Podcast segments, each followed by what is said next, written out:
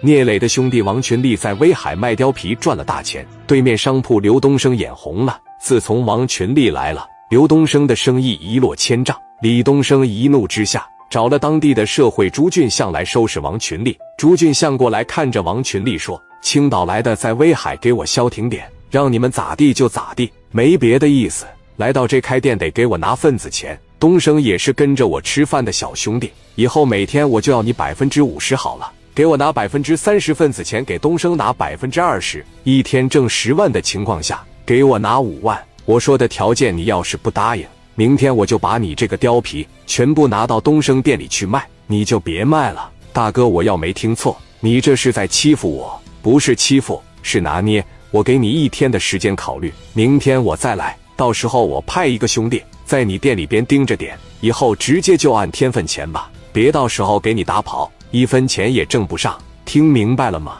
王群力很聪明，吃亏的事从来不干。当时就说了：“你给我时间，让我考虑考虑。明天你过来，我给你答复，行吗？”行啊，你自己掂量吧，咱别影响人做生意。走走走，这一说走，领着一帮老弟直接就走了。王群力回到自个办公室里面，就开始给聂磊打电话。聂磊这边拿着电话，啪地一接，把事情跟聂磊这么一叙说。聂磊这边还在回青岛的路上。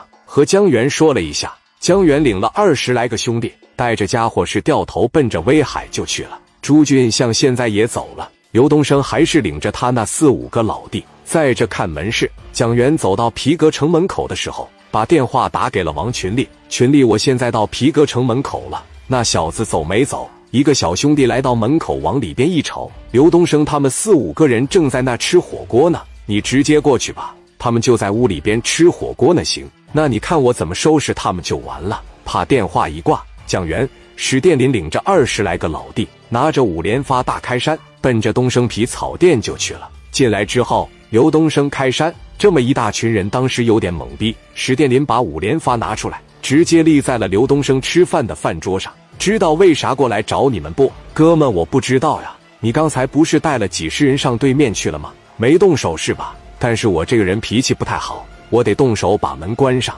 这一说把门关上，史殿林的老弟咔吧就把这大卷帘门落下来了。今天过来时给你提个醒，能干你就好好干，不能干你他妈就死去。听明白了吧，兄弟？你让我打个电话呗，你打个鸡巴电话。史殿林朝着刘东升脚上咣当就是一枪，给脚打了个稀巴烂。刘东升旁边有个兄弟一看，啪的一下就把卡簧抽出来了。蒋元从怀里边一下给五十四拿出来。朝这小子啪就一枪，给这小子就干这了。哎，哥们，别打了，别打了！蒋元这帮兄弟们把家伙事全给支上了，都给我跪下！